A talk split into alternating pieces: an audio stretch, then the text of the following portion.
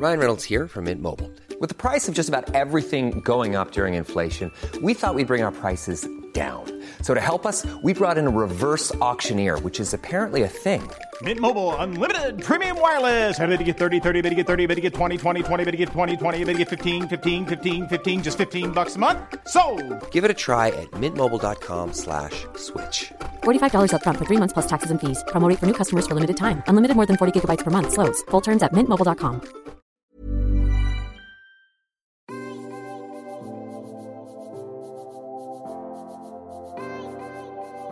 Oui, les impertinentes sont de retour.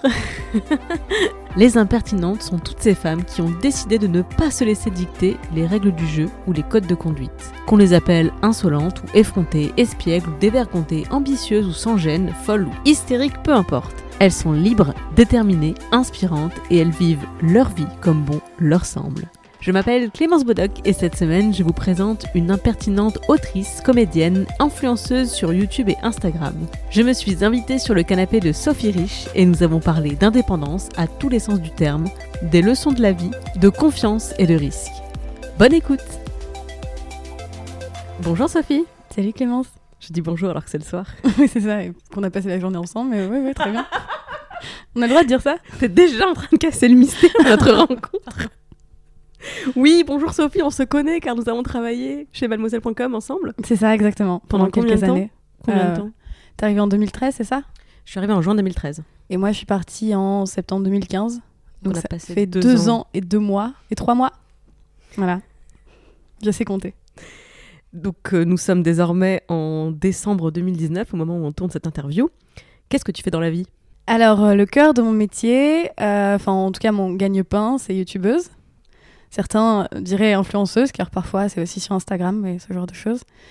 Euh, mais c'est quand même youtubeuse principalement. J'ai une chaîne euh, qui s'appelle Sophie Rich, parce que je suis pas allée chercher ça très loin. Et, euh, et c'est une chaîne décomplexante, feel good, que j'espère un peu drôle parfois. À côté de ça, je suis aussi autrice et comédienne. Toi, tu utilises le terme youtubeuse? C'est pas un terme avec lequel Pourquoi les gens ils disent quoi?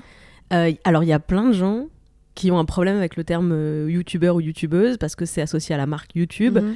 et qu'en réalité, vous n'êtes pas dans les faits euh, des ambassadeurs de la marque euh, YouTube, mais vous êtes créateur, créatrice de contenu, euh, auteur, autrice, réalisateur, réalisatrice, tout ça. Enfin, toute une panoplie de métiers. Il y a ceux qui cumulent toutes les casquettes, mais ce qui est un peu ton cas d'ailleurs, quand tu fais une Exact. vidéo, tu l'as fait en, en solo. 100% moi-même. Voilà. Ouais, ouais, ouais, 100% toute seule. Donc tu pourrais, mais c'est pour ça que je pose la question en premier, qu'est-ce que tu fais dans la vie? Parce qu'il y a tellement de façons de répondre et que ça peut être, eh bien je suis euh, autrice, chef décoratrice, réalisatrice, monteuse, éditorialiste. Ouais, mais tu vois, autrice et comédienne, pour moi, je le mets euh, à part. Enfin, c'est c'est pas du tout la même façon d'écrire et de d'interpréter sur YouTube que quand tu joues euh, des rôles et quand tu écris des, des fictions ou d'autres choses. Et du coup, voilà, pour moi, ça me permet de faire la distinction, mais je peux comprendre. On va dire que je suis vidé- vidéaste, autrice et comédienne. T'as fait quelles études pour devenir vidéaste, autrice et comédienne Bah, j'ai fait des études qui n'avaient rien à voir, évidemment. non, mais enfin, pour euh, la partie comédie, j'ai fait euh, énormément de théâtre. Euh, mais sinon, euh, non, j'ai fait des études d'anglais. Et euh, j'étais. euh, Enfin, je voulais faire. Enfin, j'ai fait LCE anglais. T'as fait quoi, pardon? LCE anglais. C'est quoi LCE Euh, littérature, civilisation étrangère. Et euh, ensuite, j'ai. euh, bah, en fait, le- mon but, c'était de passer le concours de l'EAJ de Lille, l'école de- supérieure de journalisme. Et je l'ai pas eu. Mais euh, j'avais déjà un, autre projet en tête, donc euh, voilà. En gros, mes études n'ont pas permis euh, d'être là où je suis aujourd'hui, quoi. Comme quoi. Mais je viens rencontrer mes meilleurs copains, donc. C'était quoi le projet que t'avais à la base en faisant des études d'anglais puis en visant les écoles de journalisme derrière?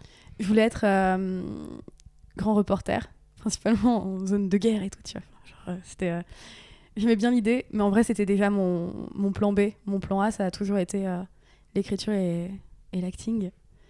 Mais comme euh, j'ai grandi en Picardie, dans un petit village, mes parents m'ont dit que euh, eux n'avaient pas le réseau pour m'aider et euh, ils pensaient que c'était un, genre indispensable d'avoir du réseau. Sauf que le réseau, on peut se le créer, mais je l'ai appris que plus tard. T'avais quel âge quand YouTube a commencé? Tu te souviens? Bah, c'était en 2005, donc je pense 2007.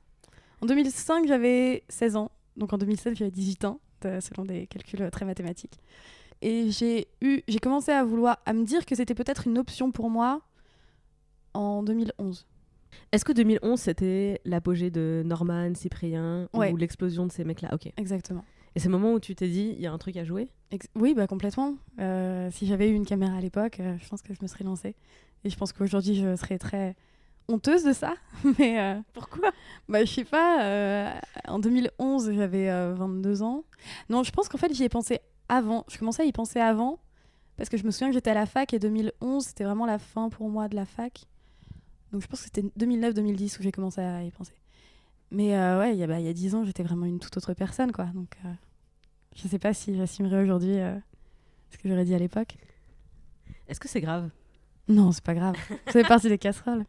Et des casseroles, j'en je peux te dire. Une vraie cuisine.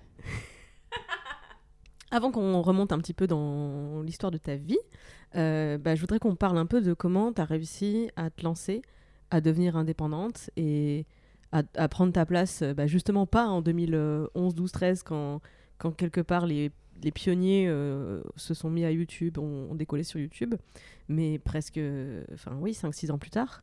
Comment comment tu as trouvé l'inspiration, euh, l'envie, les moyens de te dire, euh, bah, je vais, je vais m'installer en tant qu'indépendante, je vais faire des vidéos, euh, je vais écrire des scénarios, des vidéos, et ça va être ça ma vie. En vrai, je pense que si je suis devenue indépendante, si j'ai pris cette décision-là, euh, c'est principalement parce que je pouvais plus travailler en bureau.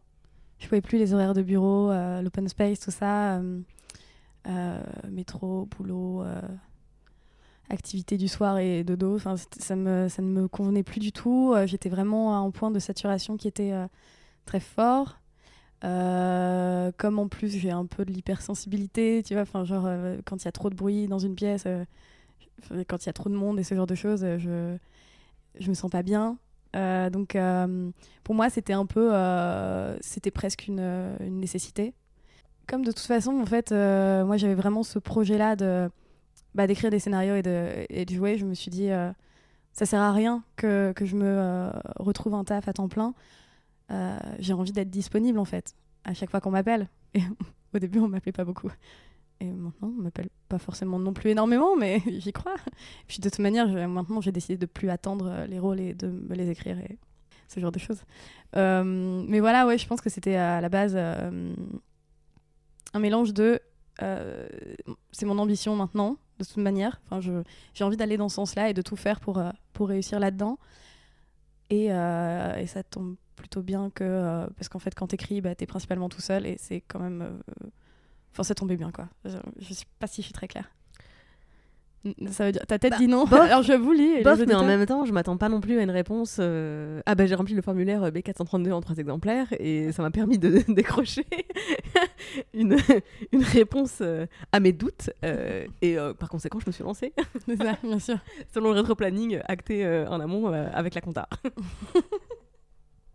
Donc je me doute bien que la réponse elle est J'ai pas. toujours pas de comptable, tu sais. Trois ans plus tard, quatre ans plus tard, j'ai toujours pas de comptable.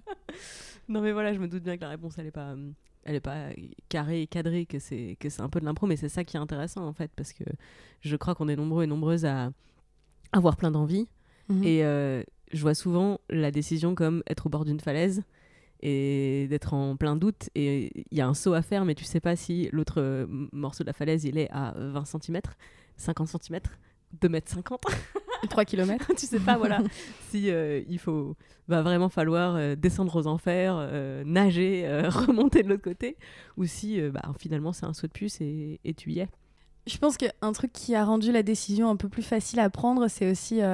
et je j'aime pas dire ça, hein, parce que ça me donne pas une image très indépendante de moi.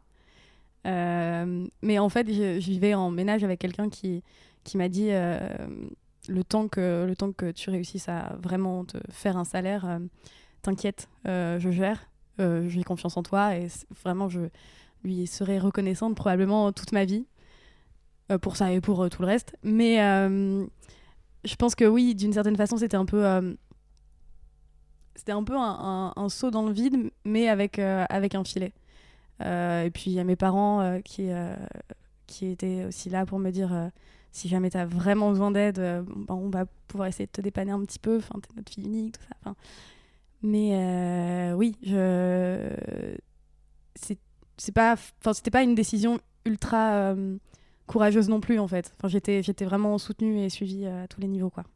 Moi, je pense pas que ça enlève du courage à la prise de décision. En fait, je pense juste que ce que tu expliques, c'est que ça fait euh, descendre, ou plutôt remonter le plancher entre les deux falaises. Mhm. Ok, tu savais que t'allais pas, quoi qu'il arrive, t'allais pas tomber au niveau de, eh bien, je vais mourir de faim dans la rue. Ça, c'était pas le risque. ça veut pas dire que tu savais pour autant combien de temps t'allais mettre à réussir à en vivre ou que Ouais. le saut était plus simple à, à prendre.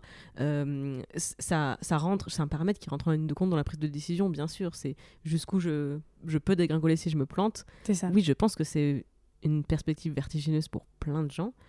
Euh, le fait de se dire bon, je vais pas finir à la rue parce que j'ai euh, un mec, euh, j'ai une famille qui vont me rattraper si jamais je tombe. Ça à prendre en ligne de compte. Je pense pas que ça enlève le vertige. Mais en tout cas, j'ai toujours, euh, euh, dans tous les cas, euh, j'avais toujours euh, un œil sur les annonces euh, Pôle Emploi euh, qui cherchaient des serveuses et ce genre de choses, euh, au cas où, euh, à un moment, on me disait en fait, on ne peut plus t'aider quoi. Et tu t'as mis combien de temps à réussir à vivre de ton travail? Je dirais euh, un an et demi. Ah, c'est long quand même. C'est très long. c'est très long. euh, oui, c'est vraiment très long. Euh, ouais, je... mais en fait, ça a commencé euh, après. Enfin, j'ai sorti une vidéo, une night routine où je rentrais saoul. Voilà. Vraiment une chaîne très très intelligente. N'hésitez pas. Prix Nobel, quoi. Direct. Et en fait, la vidéo a beaucoup marché. Et du coup, on a commencé à me proposer des partenariats et ce genre de choses. Et, euh, et j'ai rencontré euh, la DA de Rose Carpet, Laetitia Berteuil, DAC, directrice artistique. c'est ça Ok. Euh, qui, euh, bah, en fait, qui m'a proposé de venir euh, faire quelques, émi- enfin, quelques vidéos en invité et, et qui m'a fait rejoindre le, le collectif. Et ça, ça, bah, ça m'a aidé à professionnaliser, en fait, à vraiment voir ce que je faisais comme un métier. Parce que même si, évidemment, chez les autres, je savais que c'était un métier, moi, j'avais du mal à me le dire à moi, en fait. Et donc là, euh, que quelqu'un avec euh, autant de talent, de professionnalisme, tout ça, me fasse confiance, euh, me fasse rejoindre le collectif et donc me fasse rejoindre le network. parce que finalement, avec l'équipe de Golden Network, elles ont toutes les quatre décidé de, de m'inclure aussi. Voilà. Et donc les networks, c'est ceux qui aident à trouver les partenariats, à négocier et tout ça. Et donc c'est là où j'ai pu commencer à en vivre euh, un peu. C'était pas euh, non plus des sommes astronomiques au début, mais ça me permettait de. Oui, est-ce qu'on devient riche sur YouTube euh, Sophie, dites-nous tout. oui. Oh là là, un million. Euh, alors, je, oui, je pense qu'on peut devenir riche. Euh, moi, pour le coup, j'ai que 200 000 abonnés. Enfin, déjà, j'en suis très très contente. Mais euh, je suis pas, euh, je suis pas à euh, 45 millions, donc c'est pas, c'est pas non plus. Enfin, j'ai pas pu m'acheter un manoir dans la campagne anglaise. De toute manière, je l'aurais pas fait parce que j'aurais flippé. J'ai peur des fantômes.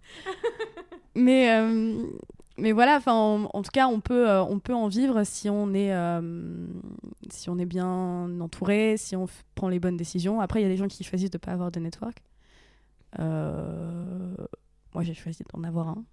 Mais c'est- un mythe de se dire que tu peux euh, devenir millionnaire euh, sur, sur YouTube. Il faut avoir un nombre conséquent, mais vraiment conséquent euh, d'abonnés pour que ce soit que ça, ça produise de l'argent juste euh, par la pub, par le display. Ah oui, non, mais complètement. Mais s'il n'y avait pas les partenariats, clairement, je, bon, pff, en fait, j'aurais pris un. Parce que maintenant, j'ai rejoint un autre network. Et, euh, et vraiment, si, euh, s'ils ne me proposaient pas régulièrement des partenariats, oui, effectivement, je, je, je me trouverais un, un job un peu plus euh, alimentaire, quoi, on va dire. Je ne pourrais pas. Euh, vraiment, les, les vues, c'est rien du tout là, en termes de salaire. De l'extérieur, moi, je vois la création, notamment la création vidéo sur YouTube, comme un milieu hyper concurrentiel. C'est quoi, toi, ton ressenti en tant que créatrice? Euh, tu me demandes si j'ai peur de la concurrence? Est-ce que tu perçois le milieu comme hyper concurrentiel Ou est-ce que c'est euh, un...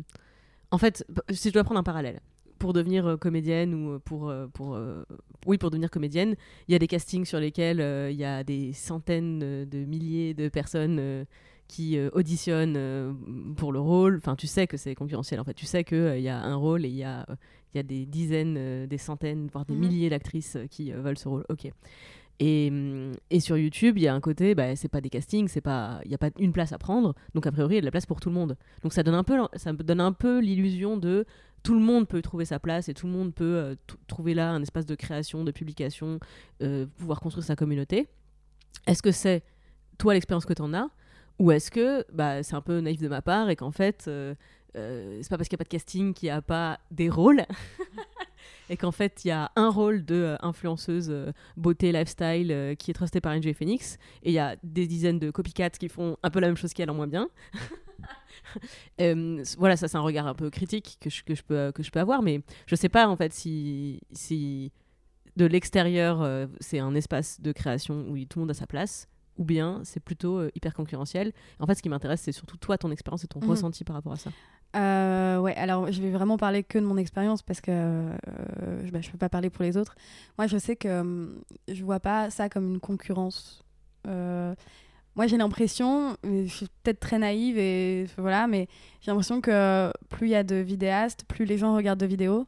À aucun moment, je me pose la question, à aucun moment, je regarde une vidéo de quelqu'un qui fait du feel good en me disant, euh, là, elle est en train de me copier, quoi. Parce qu'en plus, c'est un, un milieu où plus on dit des choses euh, bien.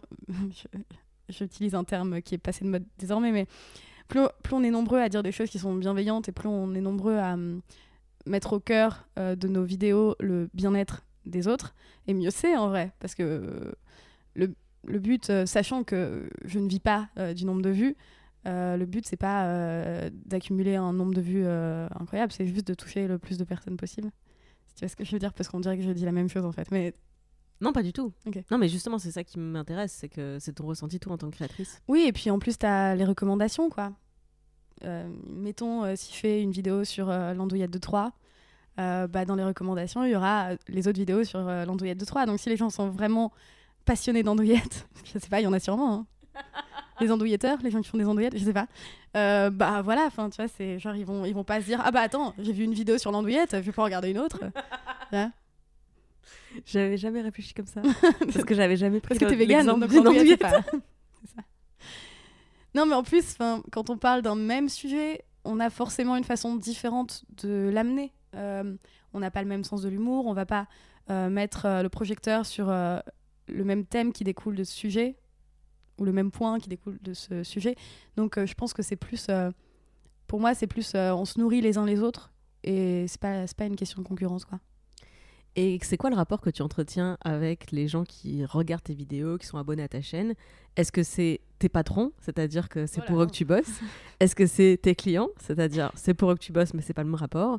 Est-ce que c'est tes cheerleaders C'est grâce à eux que tu bosses et c'est un- c'est ton moteur et ta motivation? Ou aucun des trois et du coup je t'écoute. Alors, on va plus euh, partir sur le côté de cheerleader. Euh, ouais, plus ça. euh, je sais que oui, si j'avais pas une, une, une communauté aussi, aussi cool, si j'avais pas des commentaires aussi sympas, peut-être que j'aurais arrêté. Peut-être que je me serais focus, ouais, focalisée sur, sur les commentaires négatifs. Euh, je pense que c'est plus ça. En tout cas, non, je les vois pas comme des patrons ou des clients. Euh, J'aime bien parfois leur demander euh, ce qu'ils ont envie de voir, mais si ça me plaît pas, bah, je le fais pas quoi. Enfin, c'est faut qu'on soit d'accord là-dessus quoi. Alors, je voudrais poser une question par rapport à ton expérience chez Mademoiselle, parce que chez Mademoiselle, on avait aussi beaucoup de retours de la part de la communauté. Et donc, tu as connu ça chez Mademoiselle et maintenant ça sur YouTube. Ouais. Tu perçois une différence? Bah, en termes de ressenti, oui, parce qu'avant c'était. euh, En fait, quand euh, il y avait des commentaires sous un article, euh, c'était pour répondre à l'article et donc à l'auteur ou l'autrice de l'article, mais c'était avant tout pour répondre au magazine en fait. Là, en gros, quand on me parle, on me parle directement à moi et je trouve que ça change, ça change tout. C'est un, un dialogue direct. Il n'y a pas euh, toute la ligne éditoriale qu'on vient, euh, qu'on vient euh, critiquer ou encourager par derrière, tu vois. Il y a pas, c'est vraiment juste, la ligne éditoriale qui dépend d'autres personnes. Là, c'est la ligne éditoriale qui, ne dépend que de moi, en fait. Donc, c'est un rapport pour moi plus, plus agréable. Pour, enfin, ouais, plus, ouais, plus agréable. Parce que j'ai jamais eu trop de, jamais eu de shitstorm, par exemple, sur ma chaîne. Voilà, je touche du bois. Oh, le parquet, il est loin. Je crois que je comprends très bien ce que tu veux, ce que tu veux dire. Mais j'avais jamais remarqué que tu avais aussi cette pression-là.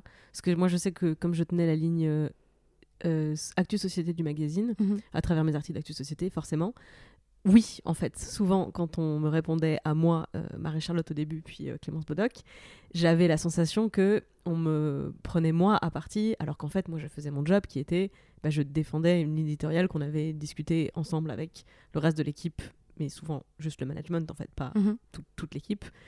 Et que bah, j'étais pas payée pour être la RP de, cette ligne en fait. J'étais là pour la, la mettre en œuvre et pas forcément derrière venir en être l'avocate. Et c'est vrai que ça c'était une, une pression que finalement j'avais acceptée sans, sans me rendre compte que je l'avais que, que je l'avais prise. Mais j'avais pas conscience que toi aussi te- tu Bah, étais dans cette position Oui, parce que bah, mes, mes- les sujets que j'abordais étaient pour la plupart beaucoup plus légers que ceux que tu abordais, mais, euh, mais oui, je le sentais en fait. Euh, je, je sentais que euh, quand on était en colère, c'était pas que contre moi. Quand on était content, c'était pas que pour moi. Je- Enfin, oui, enfin, c'est un truc. Ouais, je- je- je- j'aime bien l'idée d'être ma propre boss en fait. Euh, vraiment.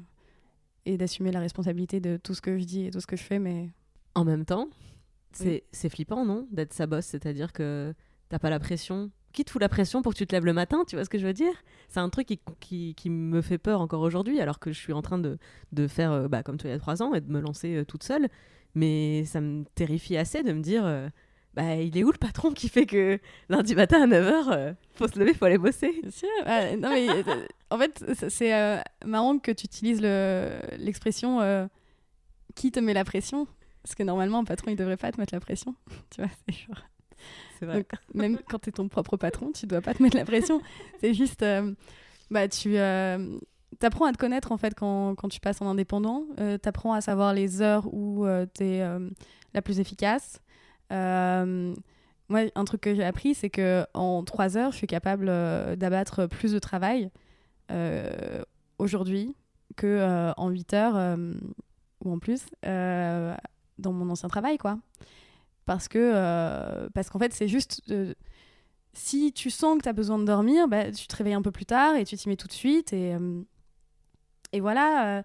tu sais, c'est pas enfin vraiment les horaires de bureau. Moi, je trouve ça pour moi, c'est c'est plus, envisage... enfin, c'est plus envisageable. Peut-être que je serais obligée d'y retourner, mais bon. euh, euh, Mais pas sur un travail de création et, et de disponibilité, disponibilité intellectuelle. Parce que moi, je conçois effectivement des horaires quand tu es serveuse, euh, réceptionniste. Enfin, ouais. tu, tu, oui, tu commences à travailler à une certaine heure, tu bosses jusqu'à une certaine heure. Le droit du travail fixe ça. Ok. Mais effectivement, j'avais beaucoup de mal avec le concept de arriver un matin, écrire pendant Exact. deux heures. Bien sûr. Mais ça, ça va, c'est absolument contre-productif euh, quand tu es dans la création, effectivement. Mais tu vois, bah, par exemple, cette nuit, euh, je faisais une insomnie. Euh, j'aurais... Enfin, si j'avais été dans le contexte d'un job à temps plein avec genre 9h-18h, bah, j'aurais été dans mon lit, j'aurais, j'aurais paniqué, j'aurais été super stressée et ce genre de choses. Là, je me suis juste dit, ok, je fais une insomnie. Euh, bah, je, vais, je vais en profiter pour voir si j'ai deux, trois idées. J'ai noté euh, une dizaine d'idées. J'ai écrit un peu en mode, euh, enfin voilà, écriture automatique. Et puis, puis je me suis endormie. Et après, je savais que je pouvais me lever à l'heure enfin, que je voulais, tu vois, et reprendre le travail après. Mais c'est c'est un luxe que j'ai aujourd'hui. Et je trouve ça dommage que ce soit un luxe. En fait, ça devrait être la norme pour tous les gens dans ce, dans ce type de, tra de métier. On dit pas de travail, on dit des travaux, mais du coup des métiers. Salut. Je voudrais qu'on remonte à la période de l'adolescence parce Ah ouais. que c'est une période charnière dans la vie de plein de gens. Donc je voudrais qu'on que tu me fasses le portrait de l'adolescente que tu étais. Euh, alors l'idée c'est que tu choisisses un âge parmi les âges de l'adolescence, un moment qui était un peu emblématique ou pivot dans ton adolescence, et que bah, tu, tu me dis quel âge tu avais et tu me décris à quoi tu ressemblais euh, physiquement, d'un point de vue vestimentaire, du caractère, tout ça. Ok. Euh, bah alors, euh, du coup, je vais choisir euh, 14 ans. Pourquoi 14 ans? Parce que c'est un âge qui a été important dans le sens où il y, a, il y a clairement un avant et un après. C'est un âge où, d'un coup, alors que j'ai toujours été très timide et je me suis toujours sentie. Enfin, en fait, adolescente, je me sentais vraiment en décalage avec les gens de mon âge, de manière très forte. Euh, du coup, j'avais très peu d'amis. Et c'est un âge où j'ai eu mon premier groupe d'amis. Euh, sauf que ça a duré trois mois parce que très vite, ils ont décidé de me lourder euh, parce que j'étais insupportable apparemment. Puisque le décalage, ça ne doit pas aider. Et, et du coup, c'est le moment où j'ai commencé à me blinder, à prendre en, en caractère, à peut-être me créer une sorte de carapace et, euh, et à plus être complètement euh, pareil qu'avant. T'étais moins spontané, tu penses? Bah du coup oui, forcément. Si euh, quand t'es euh, 100% toi-même, euh, les gens te- que t'aimes beaucoup euh, te mettent sur le carreau, euh, ouais, tu, tu deviens moins spontané en fait, parce que tu te dis bah si je suis moi-même, les gens vont pas m'aimer. Donc euh, À quoi tu ressemblais? Je me trouvais énorme, mais je faisais euh, 47 kilos pour 1m61, vraiment. J'étais très fine et très loin, très loin d'être énorme. Euh, j'avais pas de, pas de style. Je portais des t-shirts euh, Pimki à col rond avec euh, des messages de type euh, ami d'un jour, ami de toujours, euh, ce genre de trucs avec des petits, euh, des petits ours euh, façon dessin animé dessiné. Euh, J'avais des Pumas Sparco Bordeaux et beige que j'aimais énormément. Euh, un sac euh, Eastpak euh, que je portais très bas parce que c'était la mode et ça m'arrangeait bien parce que ça cachait mes fesses qui était un énorme complexe. On m'a dit un jour, d'ailleurs quand j'avais 14 ans, que euh, pour faire le tour de moi, il fallait plusieurs jours. Genre c'était comme une planète quoi. Genre, Ah, l'adolescence. L'adolescence. J'avais les cheveux. Alors, j'avais décidé de me couper les cheveux vraiment en carré. sauf qu'ils étaient de nature bouclée et je les brossais. Mauvaise chose à faire, vraiment. On aurait dit des, des, enfin, des, euh, des oreilles de coquard. Euh, je savais pas me maquiller. Je mettais euh, que du, euh, du col dans la waterline, là. Tu vois Mais Sous, genre sous l'œil, ouais. sous l'œil, mais pas du tout de mascara. Donc, vraiment, ça me rapetissait les yeux qui sont de base pas très grands. J'avais les sourcils broussailleux. Après, moi, l'autre moitié de mes 14 ans, je les ai eu beaucoup trop fins parce que je suis allée me les faire épiler chez une esthéticienne et je n'arrive pas du tout à retrouver des sourcils normaux maintenant. Merci d'arrêter de faire des réflexions dans mes vidéos à ce sujet. J'y suis pour rien. C'est la moi de 14 ans qui a pris la mauvaise décision. Euh, et, et ouais, voilà. Je pense que c'est un portrait comme un autre. J'étais rousse hein, déjà. Qu'est-ce que t'écoutais comme type de musique? Euh, bah, J'écoutais euh, bah, vraiment tous les trucs un peu euh, commerciaux de l'époque. Avril Lavigne, Britney Spears, euh, voilà, mais aussi beaucoup de, enfin, de classiques de, la soul music. Parce que euh, j'avais euh, j'avais chopé euh, une, une compile en 4 CD euh, dans le bureau de mon père et euh, genre, euh, je découvrais Aretha Franklin, Otis Redding et, j'étais euh, très heureuse de ça. Euh, J'écoutais aussi euh, pas mal de vieux rock, Led Zepp et Eric Clapton, parce que bah, encore. euh, C'était dans, la- enfin, dans, dans les CD de mon, mon père. Et, euh, et j'ai découvert euh, Tori Amos à 13-14 ans, et ça a un peu. je pense que ça, ça a peut-être été les, les débuts de mon féminisme, outre.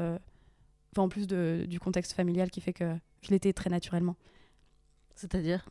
Bah, C'est-à-dire que euh, elle traitait de sujets de type euh, beaucoup, elle parlait beaucoup de sexualité dans ses chansons. Euh, c'était- C'est-à-dire pour Tori Amos pour euh, Les deux, les deux. Mais Ah, ok. commence par Tori Amos.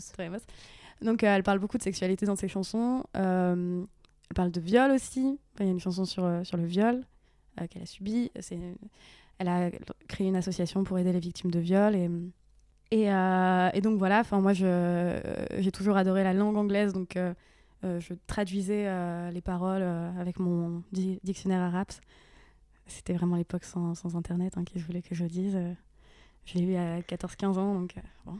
Ça ne nous rajeunit Ah pas. non, eu à- ah non, j'ai- j'avais déjà internet, mais comme on avait 20 heures par euh, mois, un truc comme ça, bah, je pouvais pas non plus y passer ma vie quoi.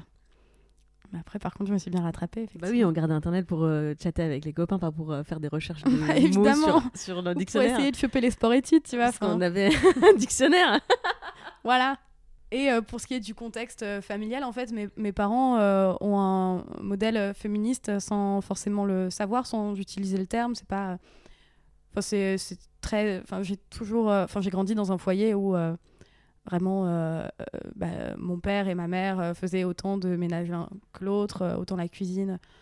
Enfin, c'est, pour moi, ça a toujours été quelque chose de très naturel. Enfin, on m'a jamais, euh, ils m'ont jamais dit que euh, puisque j'étais une fille, il fallait que je sois comme ci ou comme ça.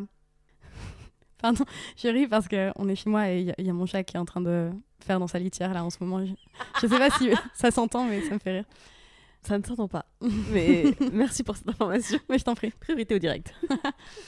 Et, euh, et aussi, ma, ma grand-mère euh, maternelle est très, très progressiste. Donc, enfin pour moi, j'ai vraiment évolué dans un, un environnement très. euh, Enfin, pour moi, le, ouais, l'égalité homme-femme, ça a toujours été une, une évidence.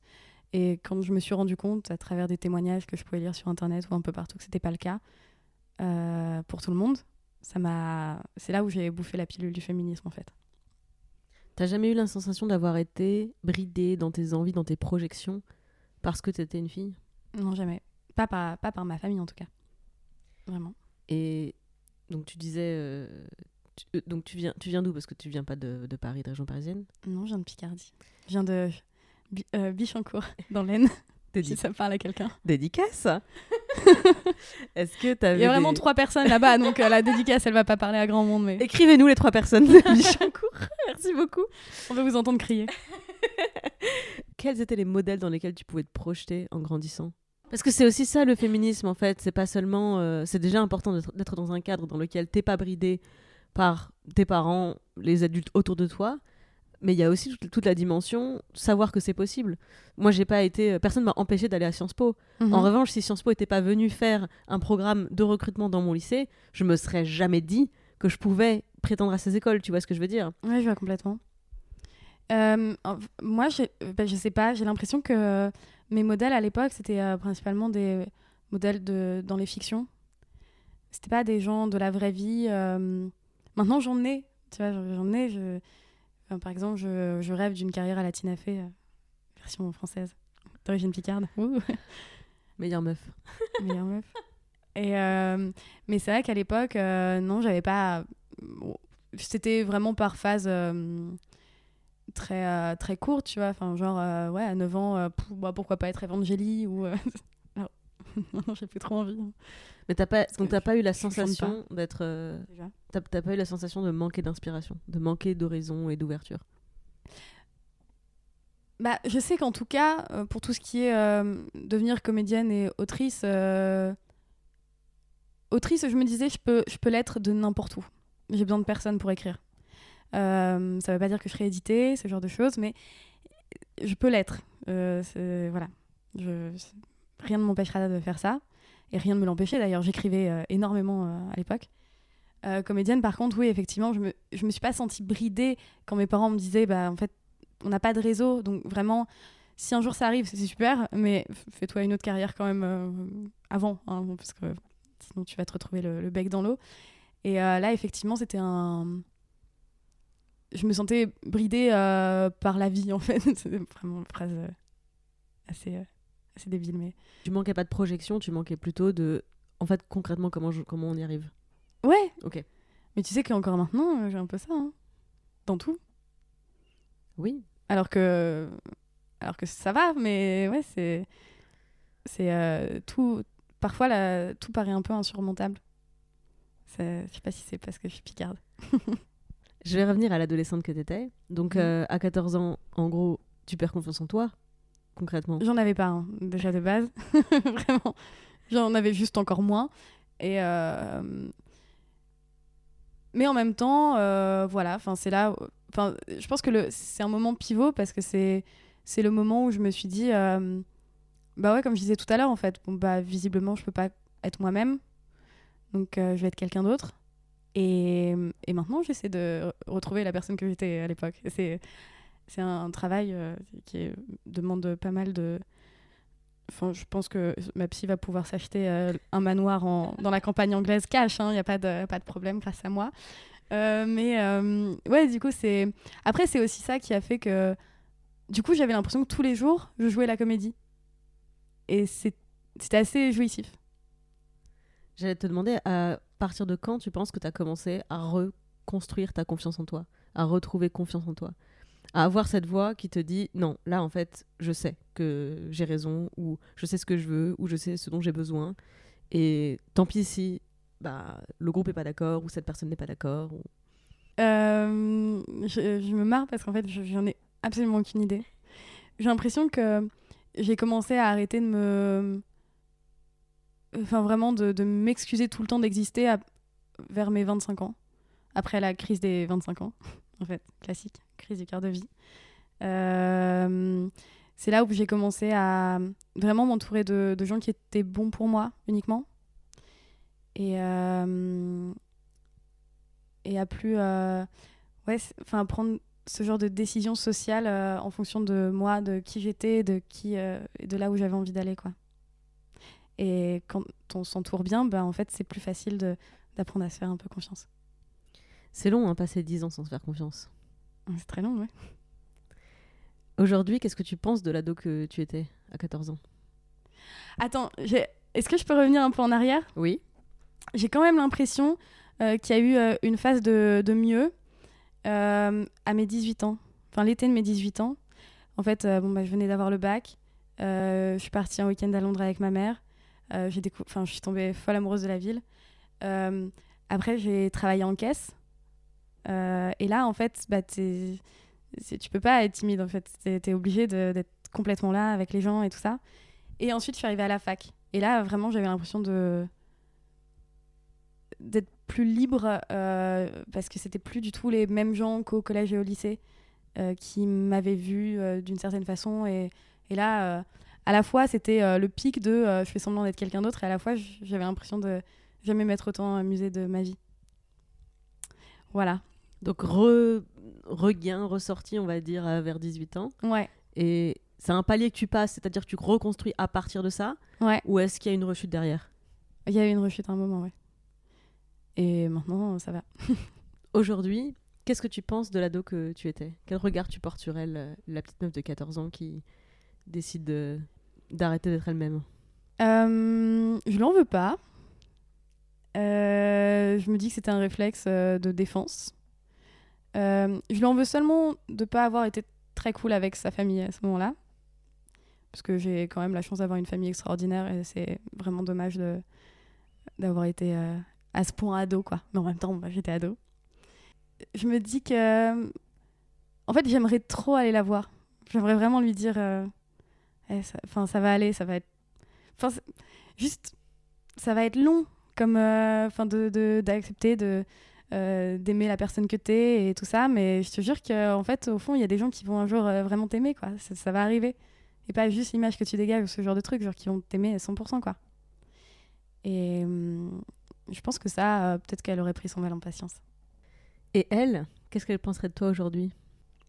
À certains aspects, je pense qu'elle serait contente. Le côté euh, choisir ses horaires, euh, euh, faire un métier public, je pense qu'elle serait, serait contente.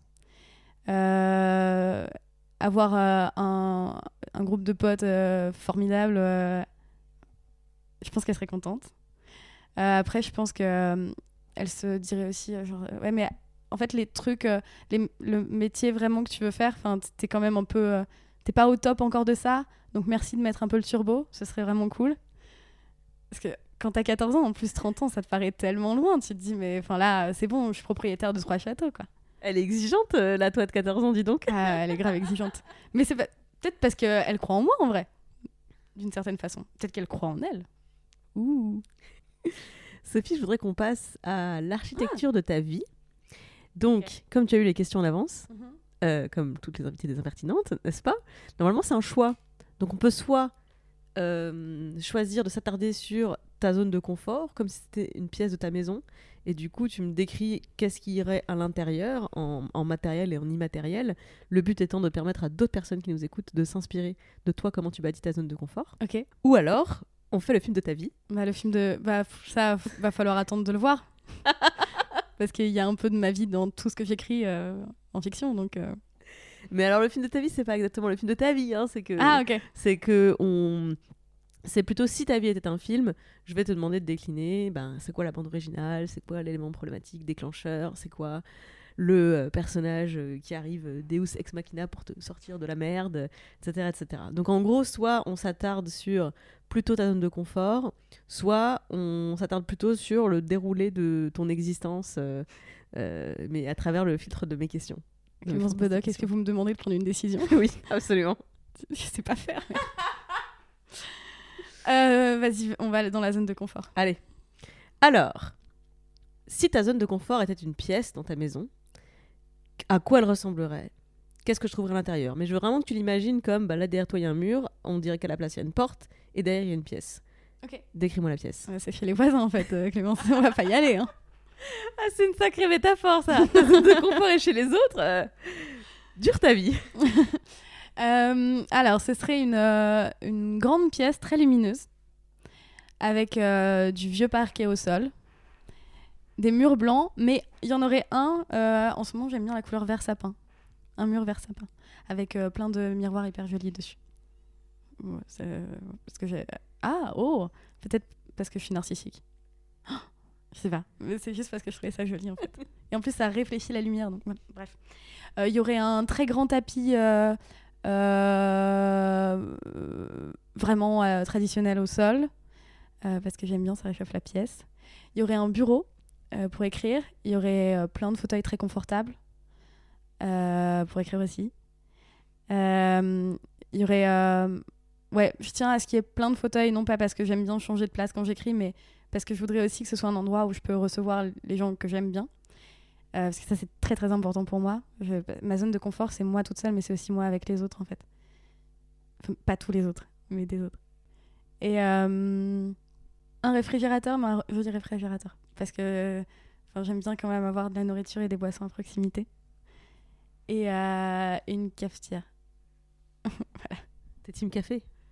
Je suis team café, ouais. J'aimerais, trop être une meuf euh, qui boit du thé.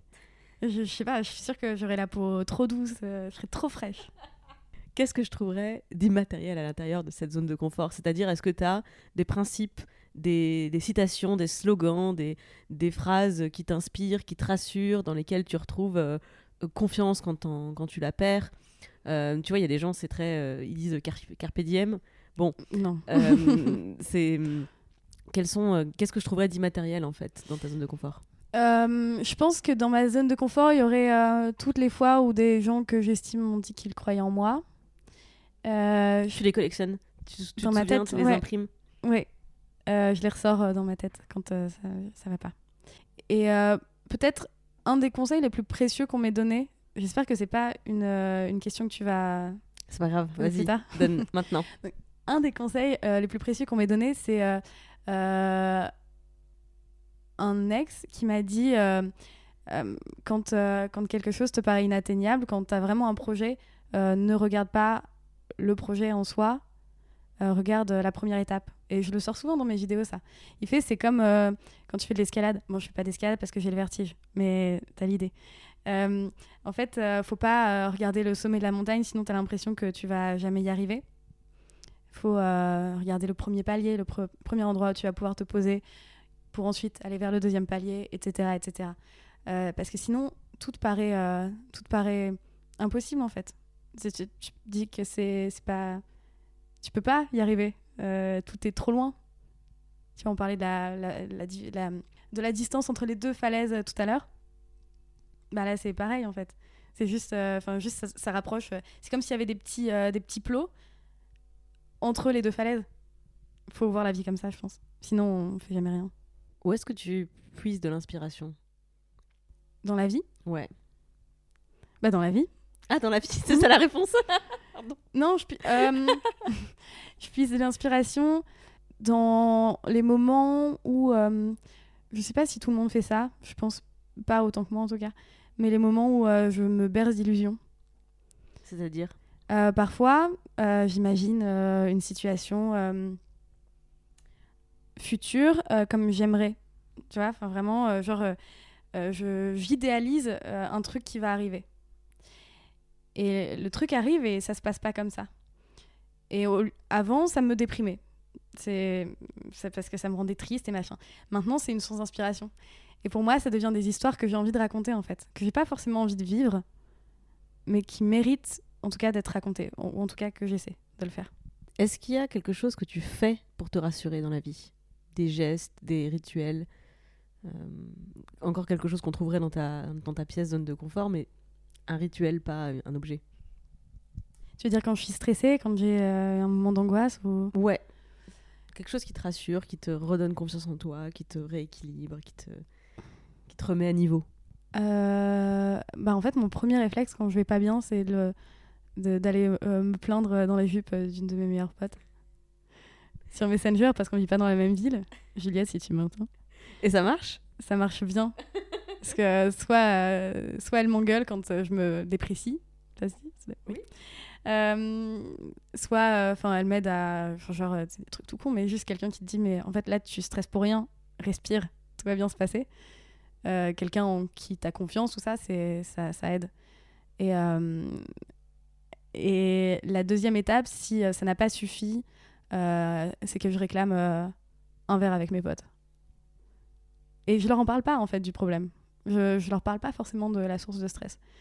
Mais euh, juste les voir, en soi, ça me rassure.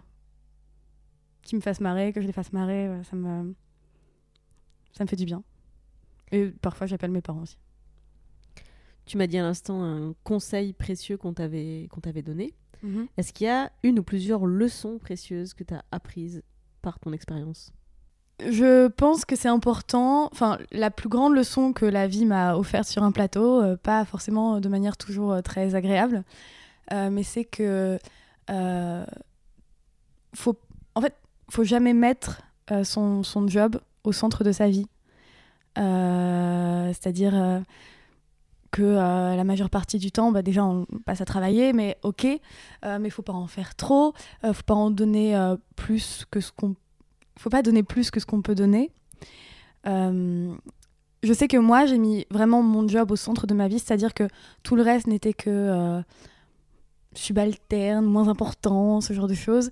Euh, je sais que maintenant, ça m'arriverait plus jamais que mon boss soit mon pote, de considérer mon boss comme mon pote. Je pense que ton boss, il peut, enfin, c'est pas, ça peut difficilement être ton, ami, mais euh, des gens pourraient me contredire parce que euh, ils arrivent à avoir une relation euh, amicale et professionnelle et vraiment quadriller le machin.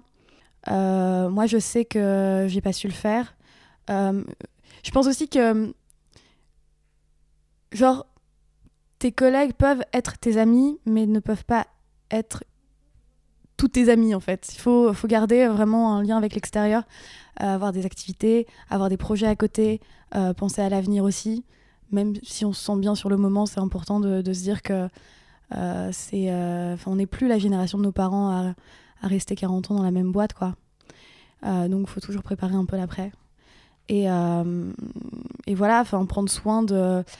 si on si on est en couple, prendre soin de la personne avec qui on est, pas couper les ponts avec la famille ou en tout cas les écouter quand, quand ils ont des choses à dire, quand ils veulent nous faire prendre du recul sur le, sur le taf. Voilà, moi je pense que ouais, c'est la leçon de vie que j'ai apprise. Mais qu'est-ce que tu me diras à moi si je te dis, euh, mais moi mon, mon job c'est ma vie?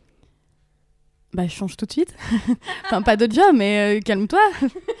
Clairement, enfin, euh, c'est, ton job ne peut pas, ça peut pas être ta vie en fait. C'est, ton gagne-pain, c'est, c'est ce qui fait que tu peux, a priori, tu peux, tu peux te nourrir à la fin du mois. Euh, mais si tu penses que ton job c'est ta vie, clairement c'est un rapport aliéné au travail. Et c'est pas sain du tout en fait. Enfin, c'est hyper dommage de passer à côté de tout ce que la vie a d'autre à nous offrir en fait. Comment tu fais en étant indépendante pour que ton job ne devienne pas ta vie? Quand ton, quand ton lieu de travail c'est ton appartement, quand tes collègues c'est toi-même, quand ton boss c'est toi-même je, c'est, moi, je suis en difficulté avec ça, en fait. Parce que je, je crois qu'intellectuellement, je suis entièrement d'accord avec toi. Et en pratique, j'arrive toujours pas à voir comment c'est possible de faire une distinction entre mon travail et le reste de ma vie. Surtout quand le travail prend une place tellement importante dans nos vies. Bah, je, je pense que je suis une bosse sympa. Mais je suis pas ma meilleure pote. enfin, si, mais en dehors des heures de travail. Euh, mais. Euh, en vrai, euh, je... Il n'y a, pas de- y a pas de secret. Euh, J'essaie de sortir de chez moi au moins une fois par jour, même si c'est pour 10 minutes. Euh, histoire de me faire une sorte de coupure, euh, de pas avoir l'impression d'être tout le temps euh, sur les, euh, le- mon lieu de travail. Euh, je garde une vie sociale euh, active. Euh, J'ai la chance d'avoir euh, des potes qui vivent pas loin. Je, je sais pas comment expliquer. Je pense que c'est, euh, bah, en fait, ça découle de la leçon de vie que j'ai prise il y a quelques années, quoi. Maintenant, clairement, je je me vois pas comme quelqu'un qui s'accomplit seulement dans son travail, même si j'adore ce que je fais, enfin toutes les choses différentes que je fais. Je pense que en plus dans le travail que tu fais, tout le reste, tout ce qu'il y a autour de ton travail peut être une source d'inspiration pour ton travail. Donc à la limite, tu peux au début te forcer à te dire je fais ça pour mon taf quand tu sors euh, voir des gens, euh, aller boire un café avec quelqu'un ou tu vois ce genre de truc. Et, euh, et genre je vais me nourrir de cette rencontre là, de ce, de, des discussions qu'on va avoir pour mon taf. Et en fait au fur et à mesure tu trouves le, bah tu prends le pli de, bah, juste de le faire parce que t'aimes bien quoi. C'est- C'est clair ce que je dis? Alors c'est clair ce que tu. Mais c'est C'est vraiment très ciblé sur nos jobs respectifs. en notre, fait. notre job de, de, de création et d'écriture. Mhm. Oui, en fait, c'est ça le problème, c'est que je, je crois que je vois très bien comment séparer euh, la vie personnelle de la vie professionnelle dans un job qui a des horaires, qui a des missions définies. Et effectivement, à partir du moment où je m'inspire beaucoup de ma vie dans mon travail, la frontière est quand même beaucoup plus difficile à tracer et donc à respecter. Mais euh, ce que tu peux faire dans ces cas-là, en fait, c'est tout simplement de, bah, te faire un planning. Genre, je travaille de telle heure à telle heure aujourd'hui, de telle heure à telle heure demain. Euh, là, c'est la pause déjeuner, parce que c'est important de manger, en fait. Euh, là, c'est la pause euh, parce que j'ai envie d'aller courir ou j'ai envie de faire du yoga. Enfin, c'est hyper important. Moi, je l'ai fait très naturellement, mais peut-être qu'il y a peut-être qu'il y a des personnes peut-être comme toi par exemple qui sont un peu plus rigoureuses peut-être un peu trop même et qui ont besoin de bah ouais de, bah de se dire bon bah là euh, au moins euh, je prends euh, deux heures pour moi quoi aujourd'hui moi je le fais tous les jours très spontanément Tu méconnais hautement ma discipline, Sophie Rich. Je, je tiens à, le- à rétablir la vérité pour Internet. Je suis une spécialiste des to-do list que je ne respecte pas, car ça me fait me sentir rebelle de faire une to-do list et de ne pas la respecter, car je décide. très bien. Mais tu veux pas genre faire une to-do list euh, accessible et rajouter un truc complètement absurde genre euh, devenir président des États-Unis demain et comme ça ça tu peux pas le barrer. Et donc t'as le plaisir d'être rebelle mais en même temps t'as fait tous les trucs cool Je prends cette suggestion je t'en prie c'est gratuit et j'essaierai à l'avenir de faire des to-do list réalistes, incluant du temps pour moi, plutôt que de me flageller à la fin de la journée parce que je n'ai pas travaillé assez. Voilà. Et bah, tu vois, moi, dans mes to-do list, par exemple, je mets toujours euh, genre sport. Parce que, euh, bah voilà, c'est hyper important. euh, parce que c'est ce qui fait que je suis un peu plus détendue et que euh, bah, je trouve de l'inspiration dans des trucs. Enfin, quand je cours, j'ai plein d'idées qui me viennent. Bah voilà, quoi. Tu vois. Je finis pas mes phrases, hein, c'est ma spécialité. Est-ce que c'est pas une vision un peu cynique du monde professionnel dans le sens où euh, en fait est-ce que la leçon que tu as retenue c'est juste d'être méfiante? Bah écoute, moi je pense que le monde professionnel est cynique. Donc euh, pardon, euh, vraiment, légitime défense, euh, je le suis devenu, ouais, complètement. Non, vraiment, enfin moi, ce- le monde du travail actuel, euh, il m'inquiète beaucoup. Euh, pour les générations qui viennent, tout ça, mais qui sont peut-être beaucoup plus armées que, euh, que moi je l'étais quand je suis arrivée sur le monde du travail. Euh, mais par exemple, tu vois, si tu travailles dans une grande boîte, tout est vraiment cadré. Si tu arrives dans une, dans une start-up, pour le coup, c'est vachement plus au petit bonheur la chance, comme disent les jeunes. Les, les jeunes vieux hein. les jeunes, très vieux. Oui, bien sûr. C'est même pas ma génération. quoi. Pourtant, j'ai 30 ans, les gars. Oui, je suis devenue un peu cynique, mais, mais ce monde le mérite un peu. Et, euh, et en vrai, euh, j'ai pas envie que les, les, les gens euh, qui sont sur le point de rentrer sur le monde du travail paniquent. Il suffit juste de se renseigner sur les, le droit du travail.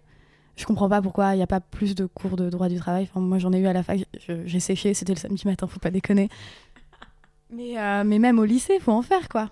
merci beaucoup pour ça moi je pense que je rajouterais aussi de poser des questions et de partager ses ressentis je pense que c'est pas normal de avoir peur d'aller travailler c'est pas normal de pleurer au travail. Moi, c'était ma première expérience professionnelle quand j'étais euh, dans une grande entreprise où pourtant tout est cadré.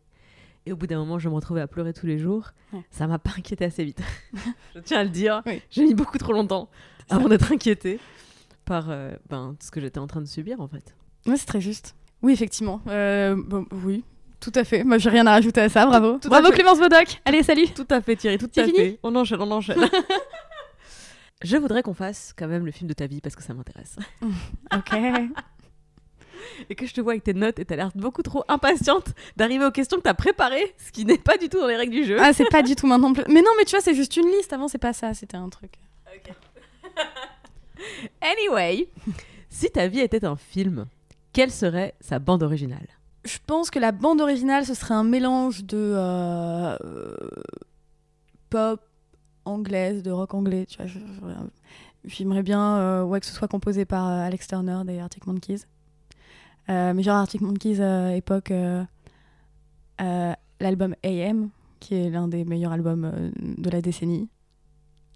Donc j'aimerais ça.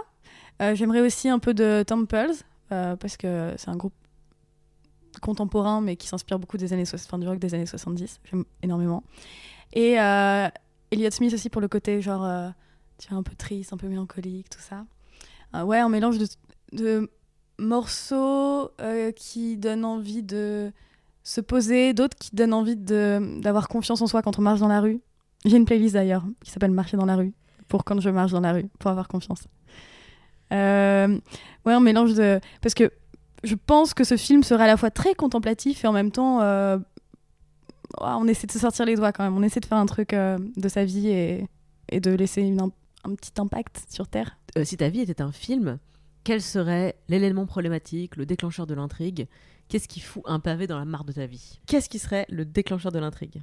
Parce que on t'apprend qu'une histoire, elle a un début, un élément déclencheur, et souvent c'est les problèmes, les problèmes arrivent, et la résolution des problèmes permet le déroulement de l'histoire. Donc en fait, la question que je te pose, c'est si ta vie était un film, qu'est-ce que tu choisis comme élément déclencheur? Donc évidemment, dans ta vie, il s'est passé plein de trucs. Donc je te demande de choisir en fait. Là, on est au- à l'écriture du scénario de euh, ta biographie, ton biopic. Donc, quel est le, quel moment qui, qui lance véritablement l'histoire de ta vie? Euh, c'est un, un truc qui s'est passé à mes 25 ans. J'étais euh, pas bien dans ma vie pro. Euh, J'étais euh, très heureuse, euh, très amoureuse d'un homme extraordinaire, mais bah, comme quand ça va pas dans tout le reste, on, perd un peu pied. J'ai arrêté de fumer et je me suis. En fait, vraiment, il y a eu une soirée où j'ai fait des trucs nuls. Et c'est là où j'ai compris qu'il fallait que, que, que je me remette au centre. Que je me mette moi au centre et ma vie perso au centre en fait. Et, et que j'apprenne à prendre soin de moi pour devenir une meilleure personne. Euh, parce que c'est bien beau de vouloir être une bonne personne et de tout faire pour l'être, mais en fait c'est encore mieux quand on se sent bien et qu'on l'est naturellement, sans effort. Je crois que j'ai réussi à faire ça d'ailleurs. Pour résumer, cet élément déclencheur, en fait, ce serait une soirée Ouais. où tu touches le fond. Ouais. Euh, quel serait le personnage qui débarque juste au bon moment pour te prêter main forte? Qui est Qui c'est et qu'est-ce qu'il fait? Je précise que c'est pas forcément un être humain, une Mhm. personne, ça peut être le Saint-Esprit, un événement, une émotion. euh, ça peut, voilà, je l'ai écrit comme si c'était euh, un personnage parce que c'est vraiment le scénario de base. et la question d'après, c'est qui est le méchant de l'histoire et c'est pareil, c'est pas forcément un personnage. C'est c'est plutôt, en... ça peut être métaphorique. Ok. Alors, euh, donc l'adjuvant, la, la- la personne qui vient m'aider, clairement, je, je vois euh, une sorte de- d'entité euh, qui, euh, qui serait là pour m'aider à réparer, bah, à me réparer, quoi, tu vois, enfin, qui aurait des paroles de psy, mais en même temps un peu bourru, un truc, euh, quelqu'un, ouais, quelqu'un qui, euh, qui saurait euh, comment me, me secouer le cerveau, quoi. Pas littéralement, parce que ça, ça doit faire très mal. Mais tu sais ce que je veux dire? Quelqu'un qui saurait me faire entendre des choses justes et vraies, voir, voir le vrai dans les gens et dans moi et prendre conscience de ma valeur, mais sans passer par quel chemin, et... parce que sinon j'écoute pas. Est-ce que ce rôle a été tenu par des gens dans la vraie vie pour toi? Oui, bien sûr, euh, mais par plusieurs, euh, plusieurs personnes, quoi. Euh, des potes proches, mon amoureux de l'époque, mes parents, ma grand-mère. Oui, non, oui, j'ai- quand même la chance d'être très, très entourée. Si ta vie était un film, qui serait le méchant de l'histoire, la force contraire, qui vient contrecarrer ton évolution? Bah, tu vois, je vais faire la promo euh, d'un podcast euh, vachement bien euh, qui s'appelle euh, Travaux pratiques, euh, Tu sais conquérir le monde, tout ça, euh, sur euh, combattre la voix intérieure. Je pense que le méchant, euh, ce serait euh, une partie de moi qui, euh, qui s'aime tellement pas que du coup, elle est méchante avec les gens. Mais enfin, pas méchante, méchante non plus. Enfin, je- j'ai jamais été. Mais ce serait la, ouais, une sorte de de, de, de coin de ma tête euh, qui, euh, bah, qui, qui me donne l'impression d'être qu'un bidet. C'est très inspirant parce que j'ai l'impression que la personne qui t'aide, c'est une projection de toi, et la personne qui t'empêche d'avancer, c'est une projection de toi. Et c'est comme si la solution et le problème, ça, a toujours, ça avait toujours été toi. Exactement. Si ta vie était un film, euh, quel serait son, son but, son objectif? Après quoi tu cours dans la vie? Euh, tenir debout toute seule. Allez, On la garde. je peux lâcher le micro Ça coûte cher, non, non, c'est cher. Merci beaucoup, Sophie. Mais je t'en prie. On va passer à la quatrième partie. On a tous et toutes rencontré des obstacles dans la vie qui nous empêchent d'avancer à la vitesse où on voudrait. Est-ce que tu peux me parler d'une épreuve qui t'aurait particulièrement marqué et pourquoi? Par épreuve, j'entends vraiment un moment où tu as l'impression de te prendre un mur. Globalement, toute l'intuition que j'ai derrière ce podcast, c'est que les impertinentes, on est toutes ces meufs qui avons de l'ambition, avons des rêves, avons de l'envie J'ai trouvé. et c'est on n'est pas égalité dans la vie en fait. Ouais. Donc euh, nous, on se prend les pieds dans, dans des tapis que les autres n'ont pas forcément. Alors, j'ai trouvé. Ok. euh, du coup. Euh, je pense que ce serait la période entre le moment où j'ai démissionné de mon travail à temps plein et le moment où j'ai lancé ma chaîne, et même encore les, les mois qui ont suivi. C'était des moments compliqués parce que on, on quitte euh, un contexte de travail euh, avec plein de gens autour, euh, des horaires et tout ça. Et justement, bah, tu vois, ce que tu disais, comme quoi c'est difficile de, se mettre au travail ou d'arrêter de travailler à un moment donné quand on est freelance. Là, en fait, clairement, c'était difficile pour moi de me mettre au travail tout court. J'ai toujours eu des objectifs de vie très précis, des objectifs de carrière très précis, des rêves, des ambitions, tout ça. Mais, mais ça me paraissait vertigineux, en fait, tout le travail à faire. Et j'avais à, à la fois énormément d'optimisme et de croyance en moi, et euh, en même temps de, peur de la moi du moment, en fait.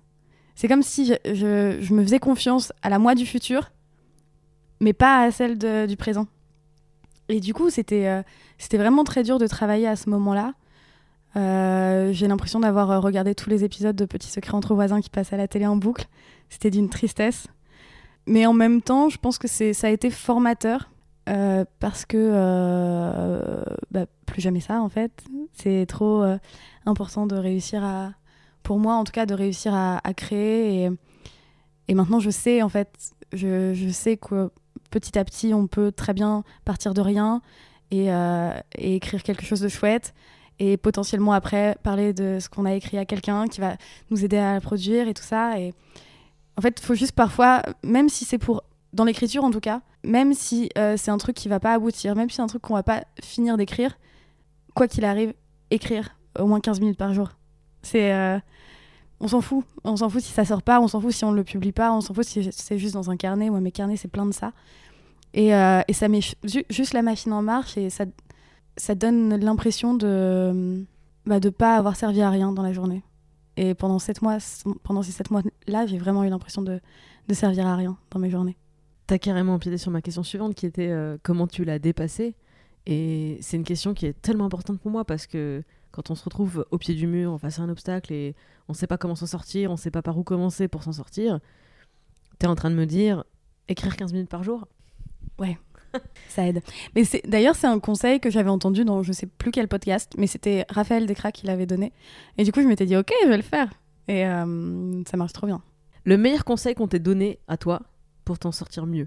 Bah clairement c'est le truc de la montagne dont je parlais euh, tout à l'heure. De pas regarder le sommet mais de regarder devant soi tous les pas qu'on peut faire Ouais. un après l'autre. Le conseil dont t'aurais vraiment pu te passer en pareille, en pareille circonstance? Prends-toi un job alimentaire. c'est vrai? Ouais. En fait, j'y pensais moi-même de toute façon parce que je j'y pensais, enfin euh, évidemment, mais juste quand ça sort de la bouche de quelqu'un d'autre, Bah alors que, enfin, tu sais, juste t'essaies de vraiment juste de, t'en sortir un, un tout petit peu. Tu te laisses un, deux, trois mois et après tu verras. Enfin, tu te mets des de- deadlines et tout ça, mais il faut que ça vienne de soi et pas de pas d'autres personnes. Sinon, c'est très, euh, c'est glaçant quoi. D'accord, je comprends. C'est plutôt l'idée. Je sais qu'au bout d'un moment, si je m'en sors pas, je vais devoir prendre un, voilà, c'est ça. un job Mais juste alimentaire. faut pas remuer le couteau dans la plaie. Voilà. Merci pour l'évidence. Captain Obvious. mais oui, mais en même temps, ça part toujours d'une bonne intention. En fait, à chaque fois qu'on m'a dit ça, c'est des gens qui ne sont pas du tout dans, dans ce milieu-là. Donc, euh, eux, ils comprennent pas, euh, ils seraient paniqués. euh, Enfin, ils auraient été paniqués à ma place. Et je pense qu'encore aujourd'hui, euh, mais mon entourage qui, qui n'est pas dans le milieu est parfois un peu. Enfin, s'il s'imagine à ma place, genre, c'est. voilà, l'angoisse. Mais, euh, mais bon, bon, voilà. Donc, ça partait vraiment d'une bonne intention. Quel est l'accomplissement, la victoire qui te rend la plus fière? Et pourquoi? Ah, attends, ça, c'est j'ai noté. Très spontanément. Avoir lancé ma chaîne, en fait. Je, je sais pas pourquoi j'ai dû regarder mes notes pour dire ça. Évidemment que ça avoir lancé C'était ma question suivante. hein. C'était explique-moi pourquoi tu as eu besoin de noter la victoire qui te rend la plus fière. Oui, non, mais oui, c'est vrai. Euh, non, mais j'hésitais un peu après avec. euh, Enfin, j'hésitais un peu avec avoir euh, fini d'écrire la V1 de ma série. Parce que ça m'a fait un sentiment de fierté, mais genre. Oh J'ai accouché et l'enfant, il a tous ses membres, quoi. Tu vois, c'est incroyable. Mais non, ma chaîne, je pense que c'est encore plus parce que bah, déjà, c'est plus abouti. Clairement. Elle existe. Mais ouais, avoir euh, réussi à à lancer ça à un moment où je croyais pas du tout en moi, toute seule, euh, toute seule à l'écriture, toute seule au cadrage. Ça se voit d'ailleurs que je suis toute seule en fait. Il y a parfois des, des énormes couacs, mais mais voilà. Enfin pour moi c'est pas c'est pas rien. Je sais que 200 000 abonnés c'est pas énorme pour plein de gens, mais pour enfin, ça me fait toujours euh, un petit truc quoi quand euh, j'y pense. Il y en a pas tant que ça des chaînes françaises au-dessus de 100 000 abonnés?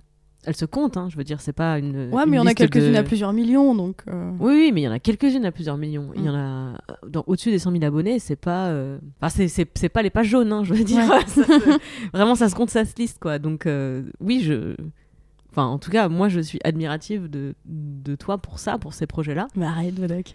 Donc, euh, trop, euh, trop hâte de voir la suite. Et justement, quelle est ton ambition? Oui, c'est très ouvert comme question, mais c'est le but. Tu veux dire euh, trouver la paix intérieure et tout ça ou genre le- dans le travail C'est la manière dont tu réponds qui m'intéresse justement. C'est-à-dire que si je te dis quelle est ton ambition, à quoi tu penses en premier? Je pense à la fiction, à écrire des fictions, à écrire des séries, des longs métrages, à jouer dans des séries, des longs métrages et à écrire des, des romans. Qu'est-ce qui t'intéresse dans la fiction? On peut dire plus de choses de soi dans la fiction. Je ris parce qu'on en parlait hier en fait avec Clémence Bodoc. euh. Bah, mais n'hésite pas à développer du coup, maintenant que t'as teasé tout internet et que tout le monde veut savoir. De quoi? Bah, tout, le monde, quoi? tout le monde veut savoir du coup pour de quoi tu parles, de quoi on parlait hier? Ah bah on parlait... bah, en fait, alors voilà.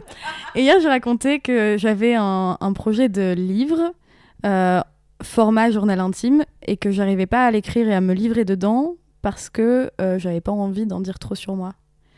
Et euh, cette chère Bodoc euh, m'a conseillé juste bah, de faire une fiction.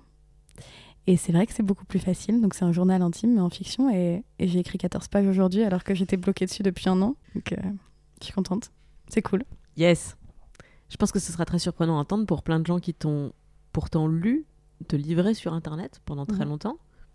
Ouais. Qu'est-ce qui a changé? Qu'est-ce qui fait qu'à l'époque euh, c'était ok pour toi de raconter ta vie sur internet et aujourd'hui ça l'est plus? À l'époque, j'avais l'impression d'être capable euh, que de ça.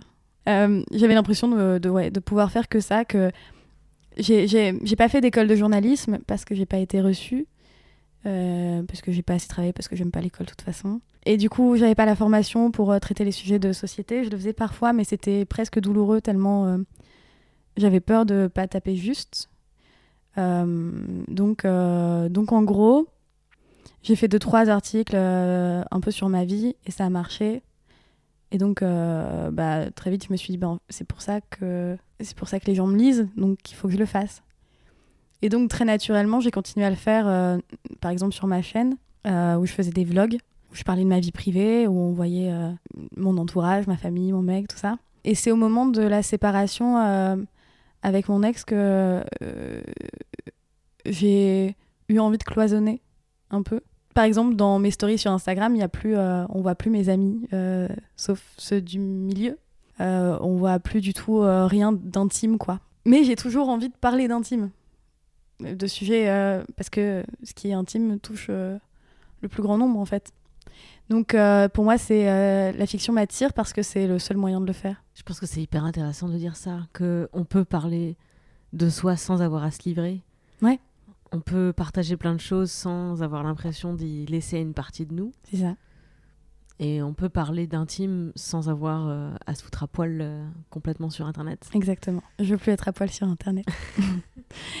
Et euh, mais c'est c'est marrant parce que ça, ça me fait penser à un truc dont je me suis rendu compte il y a peu de temps, qui est donc ma chaîne elle est décomplexante. Enfin, je veux qu'elle soit décomplexante. Et en fait, là, je suis en train de un peu retravailler mon image parce que je me je me suis rendu compte que j'étais pas obligée de me foutre la honte pour décomplexer les autres. Et voilà, du coup, c'est important, euh, en gros, euh, remettre un peu de dignité là-dedans, quoi. C'est dur de rebondir après ça, putain. je la garde, je m'en fous. Une critique ou un reproche que tu es fier d'avoir reçu? Bah, c'est quand on, euh, quand on m'insulte parce que je parle de sexualité sur YouTube, par exemple. Oh, intéressant. Ça arrive encore en 2019. Bah 2000. oui, tiens. 2020, quand cette interview sortira. Incroyable. Bonne année Oh là là, quel fuseau horaire Pourquoi ça te rend fier de te faire insulter parce que tu parles de sexualité sur Internet? Parce que ça veut dire que, euh, que ça dérange. C'est pas que j'aime être un poil à gratter de la société, n'est-ce pas? Mais, euh, mais en fait, euh, je- pour moi, la sexualité, ça doit être détaboutisé. Ça se dit pas? Bof. Bof, Mais on l'a. tu vois l'idée. Et donc, en gros, si, si mes vidéos qui sont qui parlent librement de sexualité, mais pas, il y a rien de graphique, il y a rien de, enfin, j'incite pas les gens à faire des à faire des partous ou ce genre de trucs, quoi. Enfin, vraiment, c'est juste euh, soyez heureux et bien dans votre corps, quoi. Il y a rien de mal là-dedans. Quand je vois que ça dérange des, bah, pour moi, c'est des trous du cul, donc euh, bah, j'aime bien. Et je me dis que euh, d'une certaine façon, c'est c'est que je un point sensible. Est-ce que ça t'a déjà coûté quelque chose d'utiliser ta voix pour défendre tes convictions, défendre un sujet auquel tu crois, quelque chose qui te tient à cœur? Ça m'a coûté éventuellement peut-être une ou deux réflexions à des repas de famille, mais comme ma famille est très cool, c'était jamais méchant. C'était plus bon, quand même. Eh, dis. Euh, je pense que ça me coûterait si j'ai décidé d'être euh, prof ou un truc euh, fonctionnaire de l'État. Bon, clairement, euh, ce ne sera pas pour moi. Mais non, en fait, non, j'ai pas l'impression que ça va pas apporter. Non, que ni ni de problème, ni de pas de problème. Enfin, c'est juste normal. J'aime beaucoup cette question, j'espère qu'elle va marcher dans la durée. En fait, j'essaie de mesurer le coût du risque, c'est-à-dire à chaque fois qu'on prend des risques dans la vie pour suivre des rêves, des ambitions, des projets, défendre des, idées, des sujets qui nous tiennent à cœur. Quand on n'ose pas, c'est parce qu'on a peur des conséquences, souvent, tu vois, tu te, tu te projettes ce que tu as à perdre. Et j'espère qu'au bout de 10, 20, 90 interviews, j'aurai 99% de... Ça m'a coûté que des trucs que je voulais pas à la base, comme devenir prof. Exact. Que j'ai failli d'ailleurs.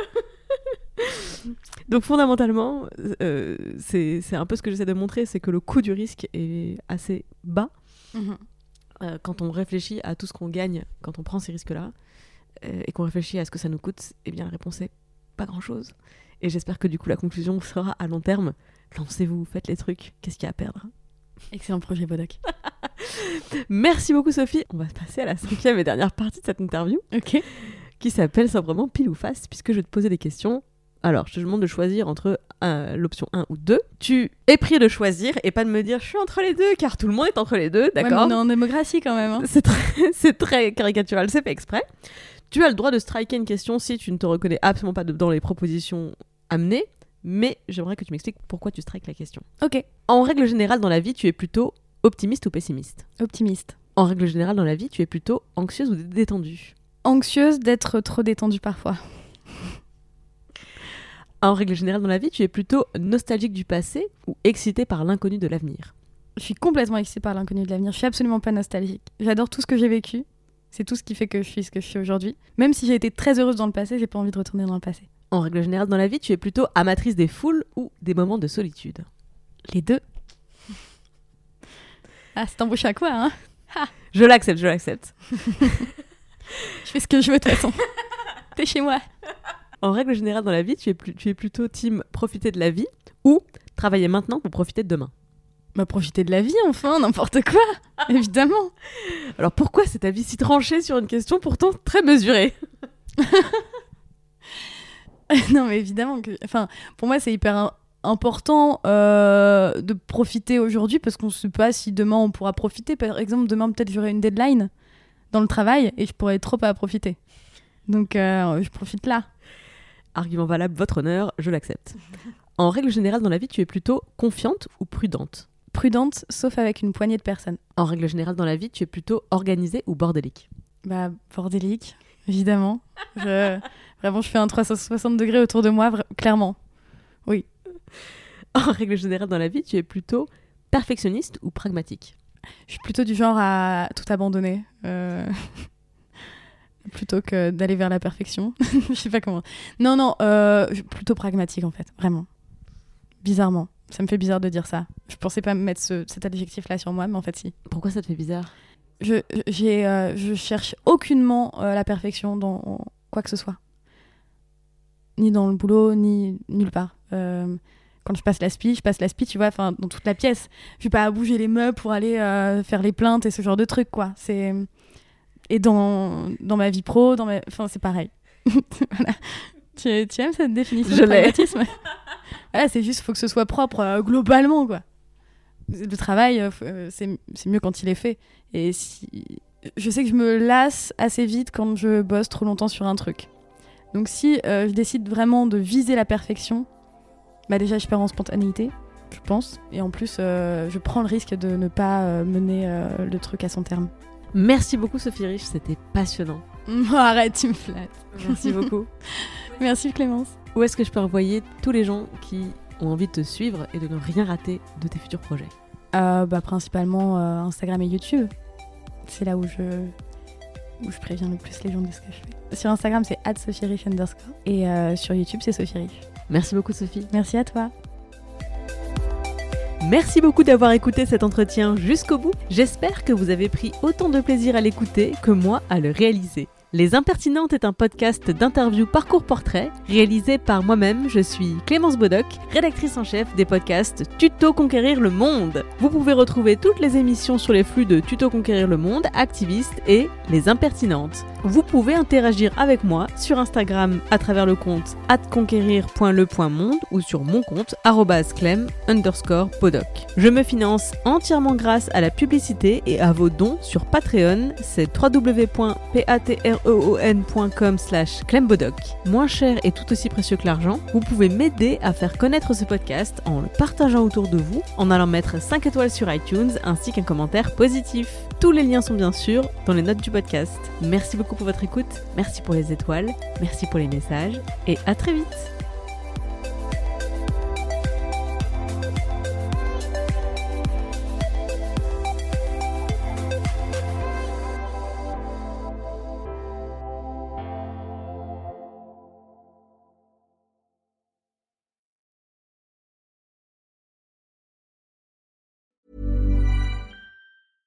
Ever catch yourself eating the same flavorless dinner three days in a row? Dreaming of something better? Well, HelloFresh is your guilt-free dream come true, baby. It's me, Kiki Palmer. Let's wake up those taste buds with hot, juicy pecan-crusted chicken or garlic butter shrimp scampi. Mm. Hello Fresh. Stop dreaming of all the delicious possibilities and dig in at HelloFresh.com. Let's get this dinner party started.